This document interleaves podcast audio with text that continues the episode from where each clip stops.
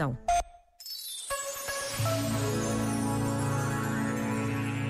Nos primeiros dias do ano é importante pensarmos com tempo no que nos faz correr, ou de outro modo, para que vivemos, porquê as preocupações, o que ansiamos ou queremos da vida.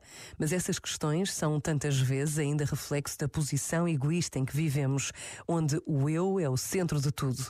Ângelos Silésios, poeta místico do século VIII, escreveu: A chuva não cai para si, o sol não brilha para si, tu também és para os outros e não para ti. Este momento está disponível em podcast no site e na app da RGF.